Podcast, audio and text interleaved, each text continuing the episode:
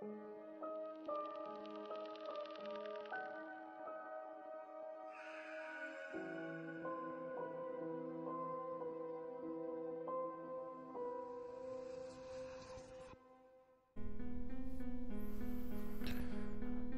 大家好，我是 Jake。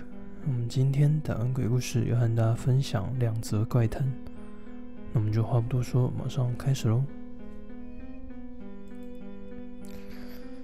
第一则，白色无脸怪。那条路我从高中到现在几乎每天都会经过，所以那天也没想什么，照样开车上班。当时没发生事情。问题是在回家路上，当天有件紧急工作，所以回家晚了。晚上十一点左右，这条路上路灯很少，时间也不早了，连车子都没几辆，当然更不会有路人吧。正当我这么想时，就看到一个高个的路人站在斑马线前。这种时间在乌漆抹黑的路上散步，喜好真特别。我心里想着。我坐在车上等红灯，仔细一想，突然觉得奇怪。我停在车子用的红绿灯前，所以行人红绿灯应该是绿灯，那他为什么不过马路？四周昏暗，我定睛望向那个人，他全身都是白的，不是穿着白衣服的白，是整个人白成一片。接下来，我不禁感到毛骨悚然。他没有双臂，身高也高的不像话，整个人细长过了头。后来我回想起他的脸也是全白的，就像无脸怪一样，我觉得很诡异。绿灯一亮，就猛踩油门急速前进。头一次看到那种东西，我只想尽快离开现场。后照镜里看到那个白色的东西越来越小。似乎没有像一般鬼故事那样追上来的意思，我松了一口气，但身体还是不住的颤抖。后来我在马路边一间小区停下来，想买点热的饮料，但下车后我又在附近的公车站看到他了。我不知道他有没有看着这里，但在便利商店的灯光下，他的形体更加明显。他果然没有双臂。上半身还不住的左右摇晃，直觉感到不妙的我，跳上刚熄火的车，飞奔回家，逃命似的冲进家门。母亲坐在客厅里，转头对我说：“你怎么了？怎么在流鼻血？”这是我打从出生以来第一次流鼻血，不知道是因为他作祟，因为太恐怖，还是纯粹偶然。但后来我没再走过那条路。仔细一想，第一次见到他的十字路口后面有个阶梯，阶阶梯上去则是一座杂草丛生、完全没人照料的神社。他跟那间神社可能有什么渊源吧？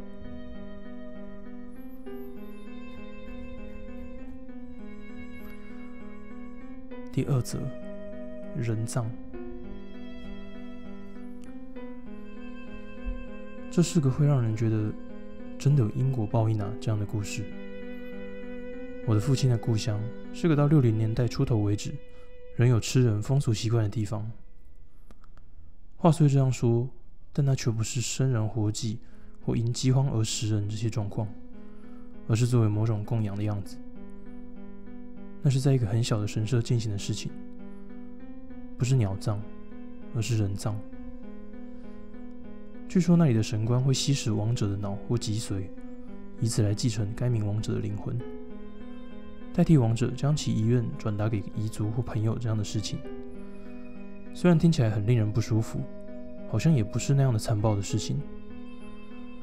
但是就像刚才所说的一样，大概在一九六零年代过后没多久，那样的风俗习惯终究还是被废止了。约莫在那时候。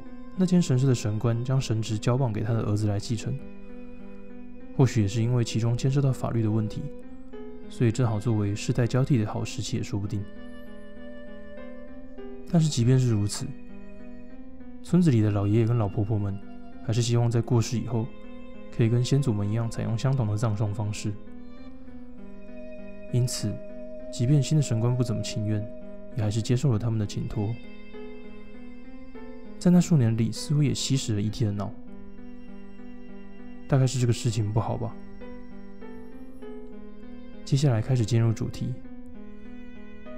在那之后，过了大约二十年，那个神官突然发生了异变，连续发了好几天高烧以后，脸鼓鼓的胀了起来，眼睛也半凸，容貌变得相当可怕，好像也变成了常常汗流个不停的体质，几乎是不随时随地的喝水，不行的汗水流个不停，但他深受干渴所苦自知。就像是受到了真正的诅咒一般。当然，神官的家人也很担心，将神官带到医院去看病，但是却因找不出原因而作罢。结果在那之后半年左右，神官就从鼻、口、耳喷出奇怪的液体，发狂而死了。而我听说之后解剖其遗体，从中得知了，在他的脑竟然在活还活着的时候就已经腐烂了。当时此事被村长附会成，因为神主舍弃了流传已久的风俗习惯，所以才会被诅咒的说法。但这件事好像并没有特别登上新闻版面里。时光飞逝，时间来到了两千年过去没多久的时候，这次是那位神官的孩子出现了类似的症状，虽然急急忙忙的跑到医院去看病。但是，就当时的医学来说，根本不知道应该如何治疗。据说当时医生也为此做了很多的调查。虽然症状和雷氏症候群很像，但实际上却还是不太清楚。虽然那病因无法断定，但似乎可以推敲到一些可能性。那是由于祖先曾吃人脑而引发的疾病。一旦吃下身为同类的人脑，蛋白质就会发生异变。脑会变成像海绵一般，得到一种被称为传染性海绵状脑病的病。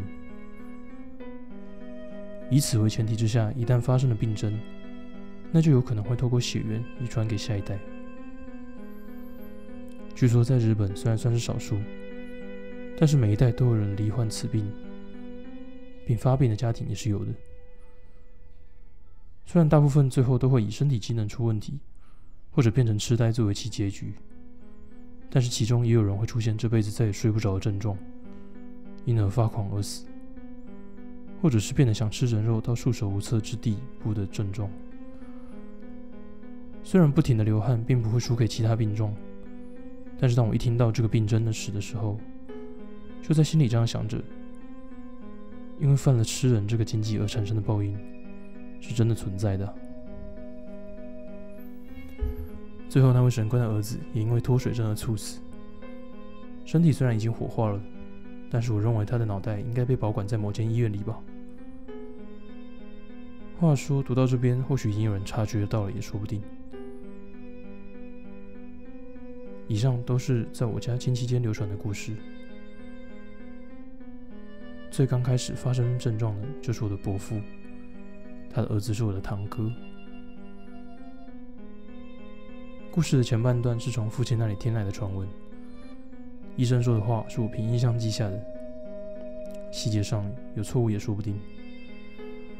值得庆幸的是，父亲并没有发生任何症状，虽然我认为应该是不会有事，但是因为我身上也流着食人的血液，每天都提心吊胆的度过每一天，就是生怕万一哪天就发病了。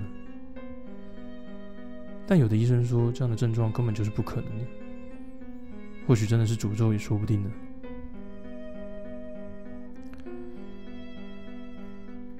今天打完鬼故事，这边告一个段落。如果你有什么想要听的故事，也可以在底下留言让我们知道。那我们就下次再见喽，拜拜。